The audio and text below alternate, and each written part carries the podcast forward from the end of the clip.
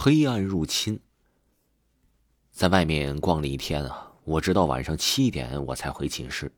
我早早的洗漱完毕，就上床休息了。不知道过了多久，我突然被一阵急促的敲门声吵醒了。我揉着惺忪的睡眼下了床，打开门，却只看到一个红彤彤、圆滚滚的球状物体在地上滚来滚去的。我一时好奇，一把抓住那个球状物体。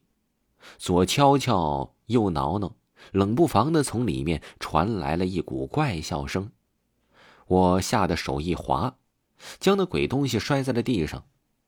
那东西在地上蹦了几下，竟然像花苞开放似的，一点一点的伸展开来。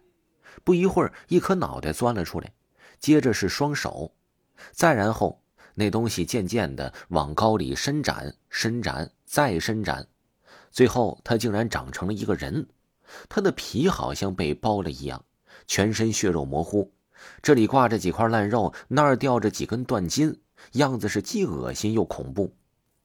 我吓得一激灵，顿时睡意全消了。我转身刚要逃回寝室，却没曾想到那个鬼快我一步，上来一把掐住我的脖子，将我整个人像拎小鸡子似的吊在了半空。我拼命的挣扎，却无济于事。渐渐的，我的呼吸越来越困难，连嘴也不由自主的张开了。救命！我努力的从喉咙里挤出了这两个字儿，就再也发不出任何声音了，只觉得眼前的景物变得越来越模糊。我绝望的闭上了双眼等死，却突然间感觉到脖子一松，猛灌进喉咙的空气让我忍不住咳嗽了起来。我睁眼一看，只见一片片的黄符闪耀在半空。像群蝶翩翩起舞，而控制黄符的是一个长得十分帅气的男生。我认识这个男生，他叫方礼浩，据说是茅山方氏传人，典型的高富帅，全校女生心目中的男神。只可惜落花有意，流水无情，我也只是暗恋他众多的女生之中的一个。快躲到我身后！方荣浩见我还在原地发愣，着急的朝我大喊。我这才如梦初醒般的回过神来，可是刚要挪动身体，突然看到一条猩红的长蛇从那个鬼的嘴里钻了出来。长蛇从黄符的间隙穿过，像长蛇一样将我牢牢的卷住。我顿时动弹不得。妖孽，休得作恶！方礼浩大喝一声，挥动起铜钱剑，口中念念有词。借四面雄气，纳八方神威，黄龙显灵，急急如律令，诛邪！挥舞的铜钱剑带着一阵阵风，吹得黄符急速的旋转起来。